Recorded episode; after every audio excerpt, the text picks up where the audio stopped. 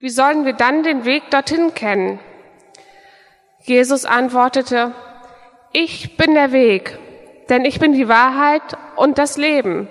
Einen anderen Weg zum Vater gibt es nicht. Wenn ihr mich kennt, werdet ihr auch meinen Vater kennen. Schon jetzt kennt ihr ihn und habt ihn gesehen. Philippus sagte zu ihm, Herr, zeige uns den Vater, mehr brauchen wir nicht. Jesus antwortete, nun bin ich schon so lange mit euch zusammen gewesen, Philippus, und du kennst mich immer noch nicht? Wer mich gesehen hat, hat den Vater gesehen. Wie kannst du dann sagen, zeige uns den Vater? Glaubst du nicht, dass du in mir dem Vater begegnest? Was ich zu euch gesprochen habe, das stammt nicht von mir. Der Vater, der immer in mir ist, verbringt durch mich seine Taten. Glaubt mir, ich lebe im Vater und der Vater in mir. Wenn ihr mir nicht auf mein Worten glaubt, dann glaubt mir wegen dieser Taten. Amen, ich versichere euch, wer im Glauben mit mir verbunden bleibt, wird die gleichen Taten vollbringen, die ich tue. Ja, er wird noch größere Taten vollbringen, denn ich gehe zum Vater. Wenn ihr dann in meinem Namen unter Berufung auf mich um irgendetwas bittet, werde ich es tun. So wird durch den Sohn die Herrlichkeit des Vaters offenbar werden. Ja, wenn ihr mich um etwas bittet und euch, und euch dabei auf mich beruft, werde ich eure Bitte erfüllen. Guten Morgen. Ich habe heute Morgen überlegt, ob ich ein Jackett anziehe. Habe ich dann nicht gemacht. Ähm, aber jetzt denke ich, hätte ich lieber gemacht, weil es ein bisschen frisch hier ist. Ähm, aber nichtsdestotrotz, ich glaube, beim Predigen wird mir schon warm werden. Wir befinden uns ja in dieser Ich Bin-Reihe in den Predigten im Hamburg-Projekt, jetzt so in der Osterzeit, sieben Stück an der Zahl. Und heute geht es um ein berühmtes Wort von Jesus, um dieses berühmte Wort, ich bin der Weg, die Wahrheit und das Leben. Das ist ein sehr herausforderndes Wort auf der einen Seite, aber wie wir auch gerade im Text gehört haben, ein tröstendes, ein hoffnungsvolles Wort. Und darüber möchte ich in der Predigt ein wenig mehr erzählen. Die Gliederung ist heute eigentlich selbsterklärend. Ähm, drei Gedanken, Weg, Wahrheit und Leben. Bevor wir richtig loslegen, bete ich noch einmal. Jesus Christus, danke, dass wir Texte haben, ähm, wo aufgeschrieben wurde, was du gesagt hast, mit all den Emotionen, mit all den herausfordernden Situationen, mit all der Freude. Und wir haben heute ein Wort aus deinem Text gehört, wo es wirklich um ganz viel ging. Es war die Nacht, bevor du gestorben bist. Und wir wollen heute drüber nachdenken, aber ähm, ich kann noch so viel erklären. Das bringt nichts, wenn du nicht unsere Herzen öffnest, wenn du nicht zu uns persönlich sprichst. Und darum bitte ich dich jetzt. Amen. Manchmal hat man ja Gespräche, die sehr ans Eingemachte gehen, wo es nicht nur so alltäglicher Smalltalk ist, sondern wo es wirklich um etwas äh, Wichtiges geht. So ein Gespräch hatte Jesus hier mit seinen Jüngern. Es war das letzte Abendmahl, die Nacht bevor Jesus gekreuzigt wurde. Und er wollte seinen Jüngern noch einmal einige wichtige Sachen mitgeben auf ihrem Weg. Und in solchen Gesprächen, da redet man ja nicht um den heißen Brei herum, sondern man kommt gleich zur Sache. Vielleicht hattet ihr auch schon mal solche Gespräche. Ich hatte letzte Woche eins. Ähm, und zwar war ich mit meiner Familie auf einer Hochzeit. Es war ein sehr schöner Tag. Wir haben gefeiert, wir haben Spaß gehabt. Und dann ähm, sind wir nach Hause gefahren. Ich stand auf dem Parkplatz und dann hat mich mein Bruder angerufen und der meinte, ähm, Dennis, unserer Oma geht schlecht. Sie liegt im Krankenhaus auf der Intensivstation und äh, es geht um Leben und Tod. Und so ein Gespräch, so ein Anruf, der macht betroffen. Da habe ich nicht mehr viel an die Hochzeit gedacht oder etwas Alltägliches, sondern ich habe an meine Oma gedacht, dass es ihr schlecht geht. Und so ein bisschen wusste ich schon, ich predige über den Text, aber dann wurde das auf einmal sehr real für mich, weil ich konnte die Jünger ein bisschen besser verstehen, dass es hier um wirklich etwas sehr, sehr ähm, Intimes, Wichtiges geht. Nämlich, dass Jesus sagt, Leute, ich bin bald nicht mehr da, ich werde bald sterben und ich möchte euch jetzt noch ein paar Dinge erklären, ähm, um euch darauf vorzubereiten. Die Jünger konnten das noch nicht so ganz begreifen, sie konnten das noch nicht so ganz verstehen. Ähm, Petrus fragt Jesus kurz vorher, wohin gehst du? Und Jesus sagt, ich gehe ans Kreuz, ich werde sterben. Und Petrus sagt, ich gehe mit dir, ich werde auch für dich sterben. Und dann sagt Jesus zu ihm, ähm, nein, nein, Petrus, du willst zwar der große Held sein, aber du wirst nicht mit mir sterben, sondern du wirst mich sogar verleugnen, dreimal. Aber Jesus, er beschreibt den Ernst der Lage, aber er möchte auch seine Jünger trösten. In dieser dunklen Stunde gibt er ihnen Hoffnung. Er zeigt ihnen einen Weg auf, eine Perspektive.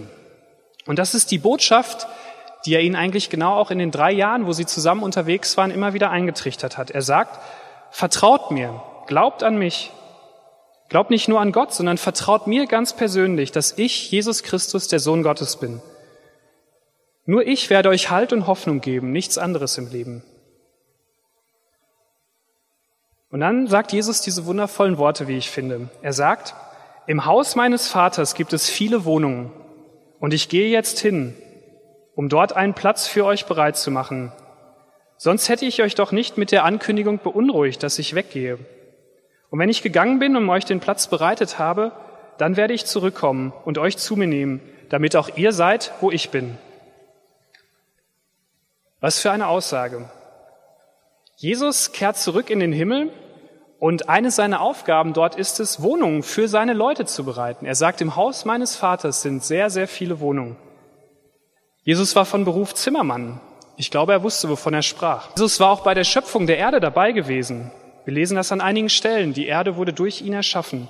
Er war also Fachmann für solche Angelegenheiten. Und dann sagt Jesus das zu seinen Jüngern. Seid getrost. Es kommen bald schwere Zeiten auf euch zu. Aber ihr werdet in eurem Leben noch viel, viel größere Dinge sehen, als ihr in den letzten drei Jahren schon gesehen habt. Aber wenn ich nicht mehr da bin, dann kümmere ich mich um alles. Ich werde im Himmel eure Wohnung einrichten. Es wird alles wunderbar werden. Und dann komme ich persönlich nach Hause, zurück, persönlich auf diese Erde, um euch mitzunehmen. Was für eine Ansage. Ich musste da heute Morgen, als ich das gelesen habe, auch nochmal drüber nachdenken. Jesus sagt es ja auch uns eigentlich. Hey, im Himmel sind Wohnungen für uns, für jeden von uns. Viele Wohnungen. Was bedeutet das eigentlich? Ich glaube, viele Christen sind heute sprachlos geworden, äh, wenn es um den Himmel geht.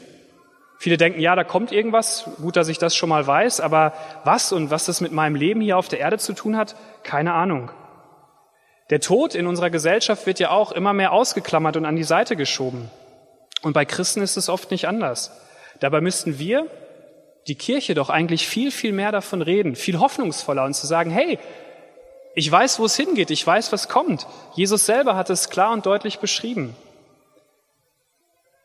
Und Jesus, er redete auch davon, weil er wusste, wenn meine Freunde, mit denen ich hier unterwegs war, wenn die nicht diese Perspektive haben, wenn die nicht wissen, wo es hingehen wird, dann kommen sie ins Straucheln, dann werden sie scheitern.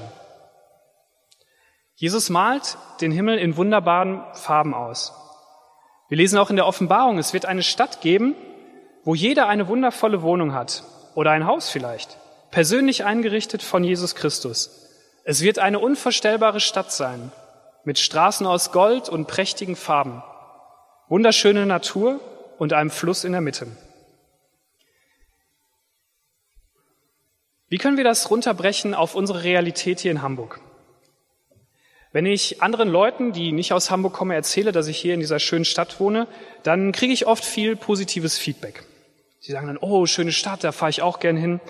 Ich habe mir mal gedacht, es ist was anderes, wenn ich sagen würde, dass ich aus Castrop-Rauxel kommen würde. Dann hätten Leute vielleicht Mitleid mit mir. Aber Hamburg steht in Deutschland scheinbar ganz oben auf der Liste. Und wir leben ja auch alle gerne hier oder wenn ihr heute zu Besuch seid, seid ihr bestimmt auch gerne zu Besuch hier. Ähm, aber Jesus will uns sagen, hey, das ist gar nichts im Vergleich zu dem, was ihr hier habt, was euch im Himmel erwarten wird.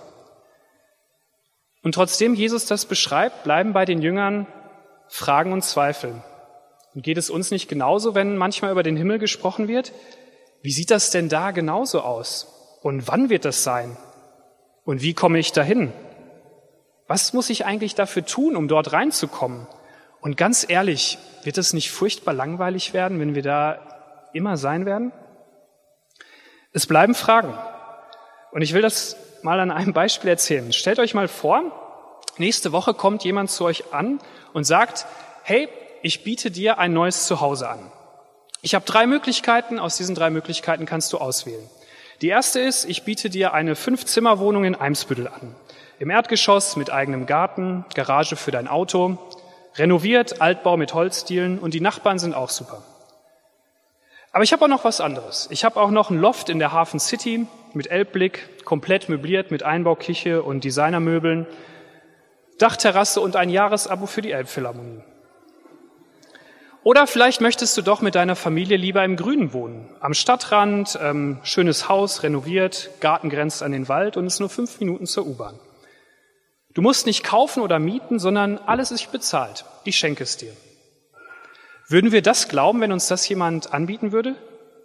Tim hat mir gerade was Tolles von seiner Wohnung erzählt. Das hörte sich schon echt gut an. Aber wenn jemand sagen würde, ich schenke dir sowas, ich, ich biete es dir einfach an, wir würden doch denken, da haut uns jemand übers Ohr.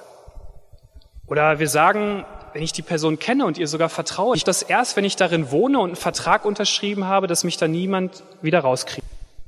Jesus beschreibt hier den Weg. Er sagt, wo es hingeht. Er sagt, was passieren wird. Aber es bleiben Skepsis, es bleiben Zweifel. Seine Jünger können das nur schwer glauben.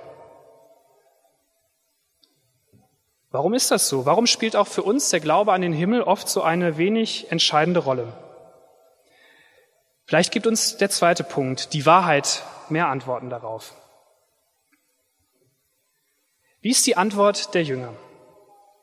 Einer, der nicht seinen Mund halten kann, platzt direkt mit seiner Frage heraus. Thomas. Er wird heute auch der Zweifler genannt. Ähm, berühmt geworden ist er durch eine Episode, die nach der Auferstehung passiert. Da begegnet Jesus einigen Jüngern, auch Petrus, und sie erzählen, Thomas, der Herr ist auferstanden. Es war, das Grab war leer und wir haben ihn persönlich gesehen. Und er sagt, das glaube ich nicht, das kann ich nicht glauben. Der, ist doch tot, ich habe ihn doch am Kreuz gesehen. Sie haben ihn doch in dieses Grab gelegt und den Stein davor gerollt.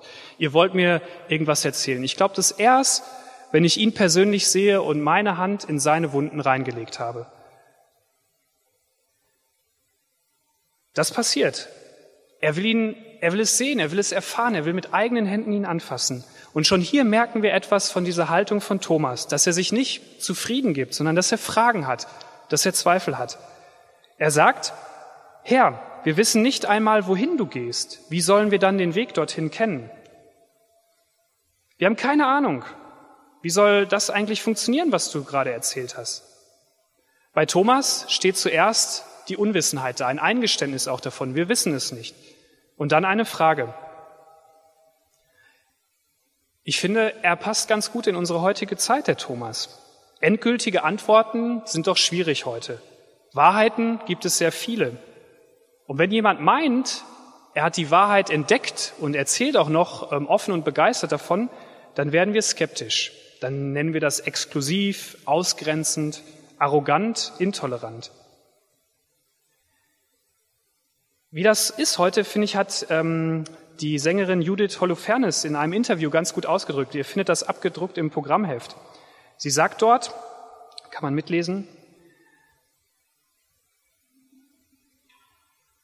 Viele der Dinge, die wir für Gesetzmäßigkeiten halten, sind noch gar nicht alt. Der Darwinismus zum Beispiel ist im Vergleich zur Menschheitsgeschichte erst ein paar Augenblicke auf dem Markt der Weltanschauung, aber der absolut prägende Eckpfeiler der Wahrnehmung auf dieser Erde. Er besagt erstens, dass hinter dem Firmament kein Gott haust und zweitens, dass Lebewesen darauf vorprogrammiert sind, sich gegenseitig auszulöschen. Möge der Beste gewinnen. Nun gibt es neue wissenschaftliche Erkenntnisse, dass Evolution viel häufiger kooperativ verläuft, dass es viele Spezies gibt, die sich gegenseitig weiterentwickeln, von wegen gegenseitiges Ausboten. Was also, wenn dieser Grundpfeiler unseres Bildungssystems und unserer Ökonomie gar nicht stimmt? Wenn Darwin zumindest teilweise falsch lag? Buddha hat gesagt, wo Wahrnehmung ist, ist Täuschung.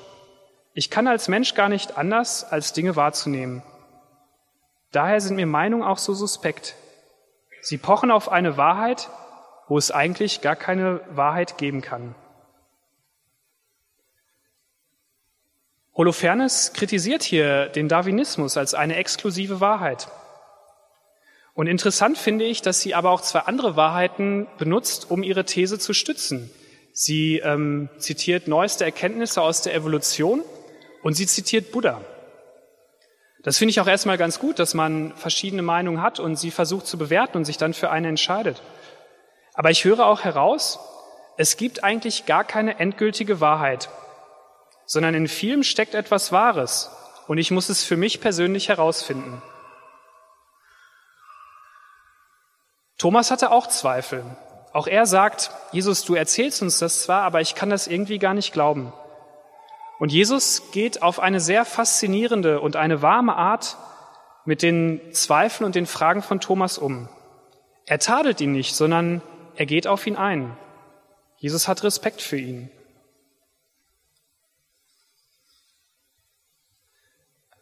Manchmal wird es auch ganz anders gedeutet. Dann kommt dieser Thomas ziemlich schlecht weg so in der Auslegung. Dann wird gesagt, er war der Zweifler, er war da, der keine Ahnung hatte, der nicht geglaubt hat.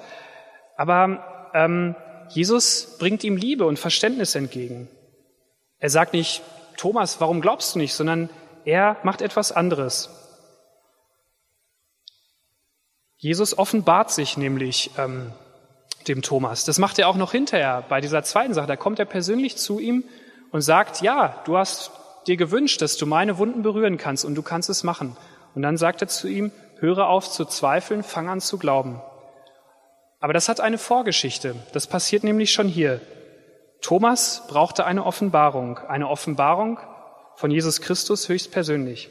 Was meine ich damit? Sie waren doch die ganze Zeit zusammen. Thomas hatte ihn doch jeden Tag drei Jahre lang erlebt. Er hatte doch alles gesehen, dass Jesus Wunder vollbracht hat, dass Jesus eng mit ihm gesprochen hat.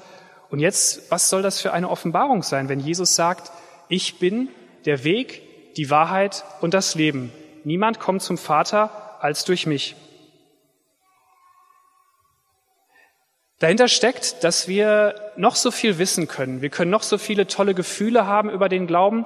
Aber wenn sich Gott uns nicht offenbart, wenn Gott uns nicht zeigt, wer er ist, dann können wir nicht glauben. Dann ist es nur vielleicht ein Fürwahrhalten oder ein tolles inneres Gefühl. Aber Gott muss sich uns persönlich offenbaren. Und genau das ist es, was Jesus Christus hier mit Thomas und den anderen Jüngern macht.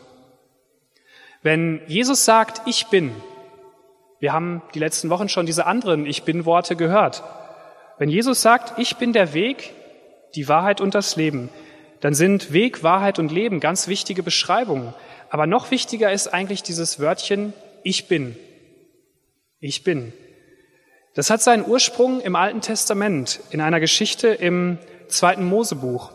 Als Mose ähm, einen brennenden Dornbusch in der Wüste sieht. Er war Schäfer und er geht dann zu diesem Dornbusch und er merkt, Gott ist hier und Gott spricht mit ihm.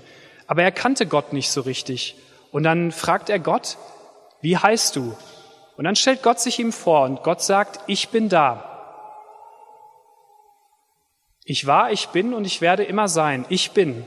Das ist Gott sein Wesenszustand. Gott ist immer da. Er hat keinen Anfang und kein Ende. Gestern, heute und morgen. Anders als bei uns Menschen. Und wenn Jesus nun sagt, ich bin, dann nimmt er Bezug auf diese Geschichte und er sagt, ich bin Gott. Jesus erhöht sich hier nicht über seinen Vater. Später betont er, der Vater und ich sind eins. Er ordnet sich sogar dem Vater unter und sagt, ich vollführe nur seinen Willen der Vater wirkt durch mich. Jesus geht auf Thomas ein. Er sagt, Thomas, um deine Fragen zu beantworten, musst du mir glauben, dass ich Gott bin. Das zeigt sich darin, dass ich der Weg zum Vater bin. Nur wer an mich glaubt, der hat die Sicherheit, dass er einmal im Himmel bei mir sein wird, dass meine Worte wahr sind. Und weil ich Gott bin, kann ich auch nur dir das geben, wonach du dich wirklich, wirklich sehnst. Thomas zweifelt weiter und ich habe gerade erzählt, dass sein endgültiger Glaube erst nach dem Ostergeschehen begann. Was brauchen wir, um zu glauben? Was braucht ihr? Hat Jesus sich schon euch offenbart? Einige von uns haben das schon erlebt und könnten jetzt tolle Geschichten erzählen. Andere sagen, nee, ich habe das nicht erlebt oder ich erlebe das im Moment nicht. Bei mir war das das erste Mal mit sieben Jahren. Ich habe schon vorher an Gott geglaubt, aber Irgendwann war ich im Kindergottesdienst und da meinte der Leiter, ähm, ihr braucht Jesus Christus. Und der Glaube an ihn ist eigentlich ganz einfach. Bitte einfach um Vergebung für deine Schuld und vertraue ihm dein Leben an. Und dann dachte ich mir, warum eigentlich nicht? Das hörte sich für mich logisch an. Ich glaube, Jesus hat mich da irgendwie als kleinen Jungen angesprochen. Und dann bin ich nach Hause gegangen. Ich hatte so ein Zimmer mit meinem Bruder und er hat da gespielt. Und ich habe mich hingekniet und habe das einfach gebetet. Und da wusste ich, glaube an Jesus. Ich habe das meine Mutter erzählt, sie hat sich gefreut. Und ich weiß, das war mein Startschuss mit Jesus für dieses Leben. Ich habe danach auch Zeiten gehabt, wo ich nicht glauben konnte, wo ich Zweifel hatte und habe das auch immer noch. Aber ich weiß, Das war der Startschuss und das kann mir keiner mehr nehmen. Wie ist das bei uns? Wie kann so ein Leben aussehen, von dem Jesus sagt, ich bin das Leben? Nur durch mich findet ihr zum Vater. Davon will ich im dritten und letzten Punkt reden, das Leben.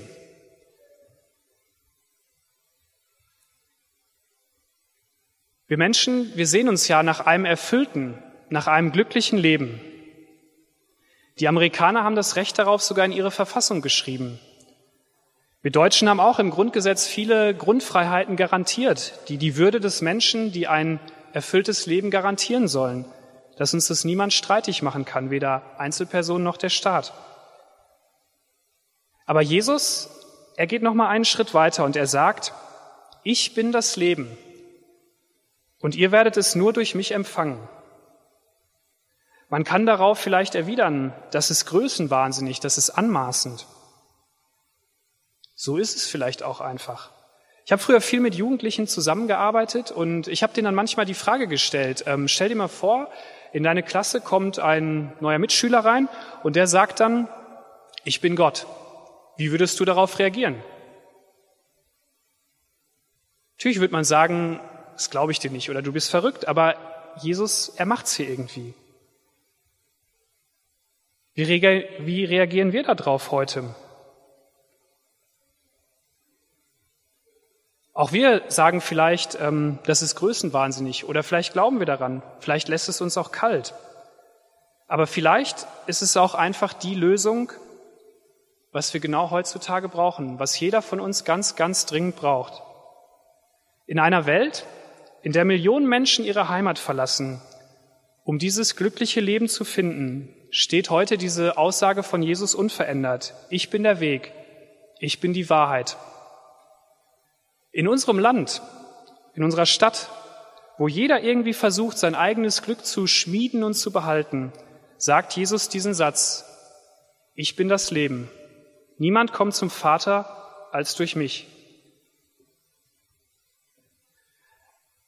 Jesus sitzt noch einige Zeit länger mit seinen Jüngern am Tisch und er sagt noch sehr viele andere wertvolle Sachen. Unter anderem sagt er später, es gibt keine größere Liebe, als wenn jemand sein Leben lässt für seine Freunde. Es gibt keine größere Liebe, als wenn jemand stirbt für seine Freunde. Jesus gab sein Leben für seine Freunde, damit sie leben können. Er gab es für uns, für dich, für mich, für alle Menschen, acht Milliarden auf dieser Welt. Am Kreuz erkennen wir, wer wirklich, wer Jesus wirklich ist. Er gibt sein Leben, damit wir leben können. Er tauscht sein perfektes Leben gegen unser Leben, das immer nur ein Suchen und ein Stolpern bleibt.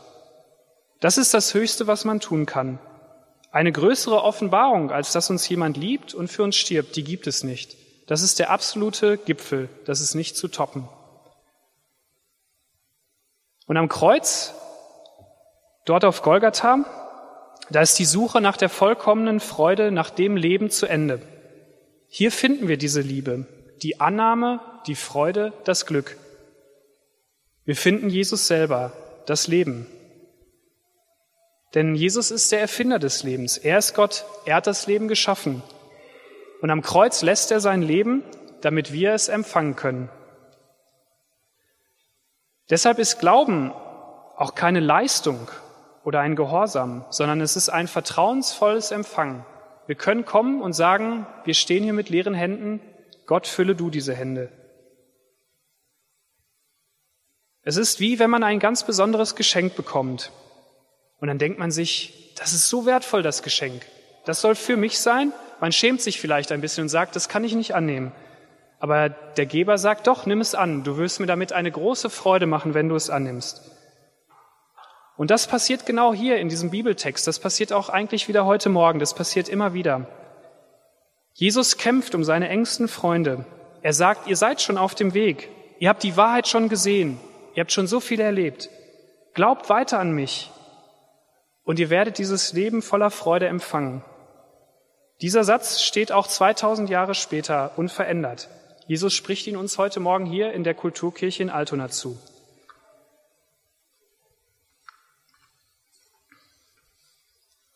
Und das wird dem Christentum ja manchmal vorgeworfen, dass wenn wir dieses Leben annehmen, dass es dann ein Rückzug ist aus unserem Leben im Hier und Jetzt, ein Rückzug aus der Gesellschaft, ein Vertrösten auf die Ewigkeit. Aber wenn ich weiter in diesem Text lese, dann sehe ich, dass Gegenteil eigentlich der Fall ist. Jesus sagt, bittet und ich werde euch das geben, worum ihr bittet in meinem Namen. Unser Leben wird dann schon hier und jetzt grundlegend verändern. Jesus verspricht, was ihr in meinem Namen bittet, das wird geschehen. Ich will jetzt das nicht weiter erläutern, weil die Zeit dafür nicht reicht ähm, und man da viele Einwände für haben kann, dass man vielleicht sagt, ich habe schon für so vieles gebetet, aber es erfüllt sich nicht. Aber Jesus will uns zeigen, durch den Glauben werden Dinge möglich, die wir jetzt noch gar nicht für möglich halten. Ihr werdet Dinge sehen, die eure Vorstellungen übertreffen. Als Jesus geht, sind die Jünger ein kleiner Haufen verängstigter Zweifler. Sie sind Pessimisten. Und ein paar Wochen später sind sie eine kleine Gruppe, die die Welt verändert. Voller Mut für ihre Mitmenschen, voller Hoffnung, voller Glaube, dass Jesus diese Welt verändern kann. Sie sind eine kleine Gruppe und dann Pfingsten, die Gründung der Gemeinde. Petrus predigt und 3000 Menschen auf einmal finden zum Glauben. Sie setzen sich ein für eine Welt, die besser ist als die damalige, eine Welt voller Ablehnung, voller Rassismus. Sie überwinden Grenzen. Sie erwartete auch Folter und Tod, viele von ihnen. Alle Jünger sind durch gewaltsame Art und Weise umgekommen. Aber trotzdem haben sie Hoffnung, trotzdem haben sie eine Gelassenheit, weil sie wissen, ich weiß, wohin ich gehe, meine Zukunft ist geklärt und das verändert mein Leben. Dieser Glaube an Jesus Christus, der ist heute kein, kein bisschen anders als das, was die Leute damals geglaubt haben, als das, was die Jünger erlebt haben. Die Zusagen gelten heute auch noch. Und deswegen will ich uns einladen, dass auch wir heute Morgen einen Schritt des Glaubens wagen. Vielleicht ist das ein Schritt zum ersten Mal hin zu diesem Leben, Vielleicht ist es aber auch wieder ein kleiner Schritt, weil du den Glauben verloren hast oder weil du Zweifel hast. Aber wir dürfen wissen, Jesus Christus kämpft für uns. Er ist an unserer Seite. Auch wenn wir noch unendlich viele Fragen haben, Jesus spricht uns zu. Habt keine Angst. Ich bin da. Ich bin der Weg, die Wahrheit und das Leben. Vielleicht ist es ein Startschuss für den einen oder anderen von uns, vielleicht ist es wieder ein Nachhausekommen, ein Neuglauben.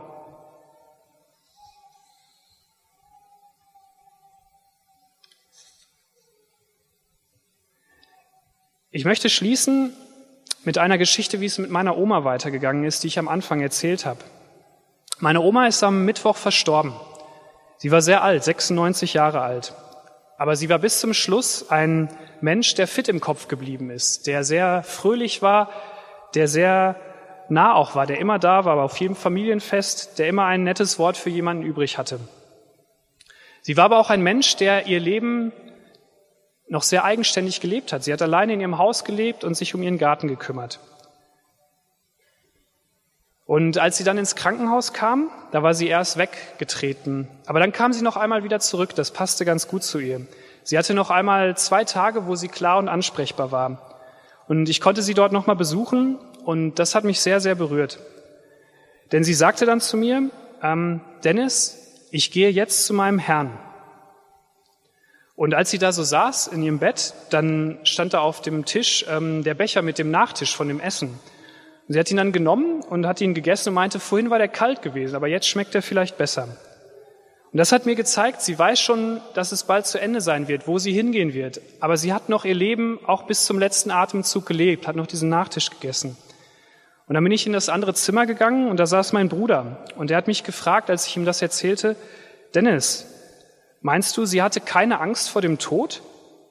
Und ich überlegte kurz und sagte ihm, Nein, ich glaube nicht, denn, ich, denn sie weiß, was kommt. Sie weiß, wo sie hingeht.